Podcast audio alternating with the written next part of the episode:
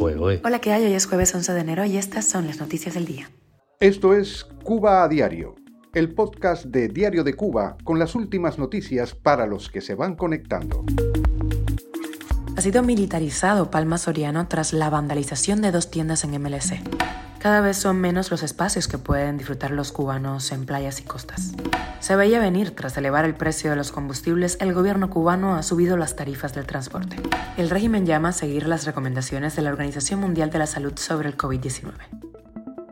Esto es Cuba a Diario, el podcast noticioso de Diario de Cuba.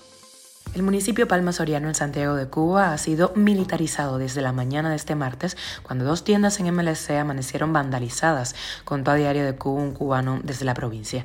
Las dos tiendas están ubicadas en Avenida Martín, a una lanzaron una botella y la otra fue abierta a la fuerza.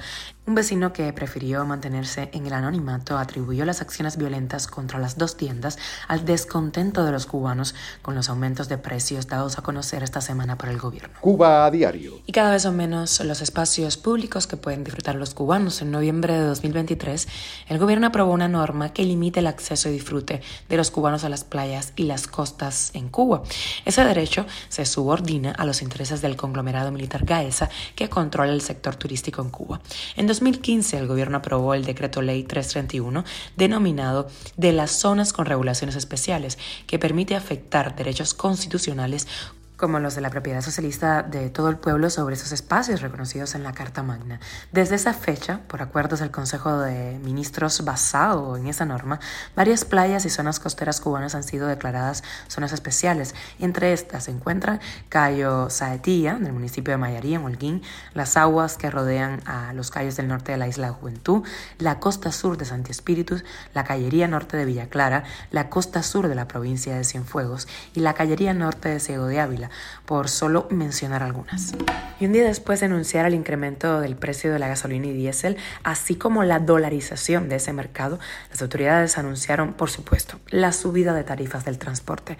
Los trenes, los ómnibus interprovinciales, los aviones y la lancha de pasajeros a la Isla de la Juventud serán más caros a partir del próximo primero de marzo. También se aumentaron por enésima vez los precios de los boteros o taxistas privados.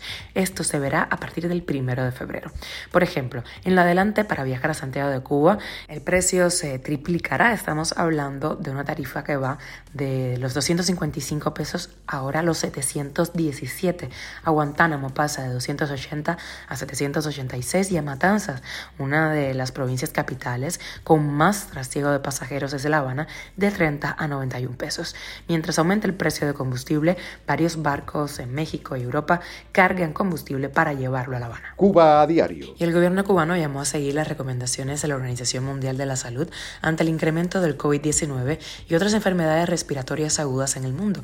Ello contrasta con la postura que el Ministerio de Salud Pública expuso hace poco cuando minimizó las alertas de la misma Organización Mundial de la Salud. Un funcionario del MINSAP dice que en Cuba no han aumentado las enfermedades respiratorias, pero hay que estar alerta.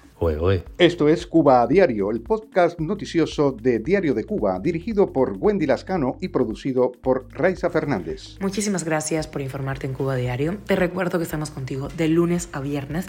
Estamos en Spotify, Apple Podcast, Google Podcast, Telegram y también en redes sociales. Yo soy Wendy Lascano, te leemos, así que déjanos por ahí cualquier comentario. Te mando un abrazo enorme.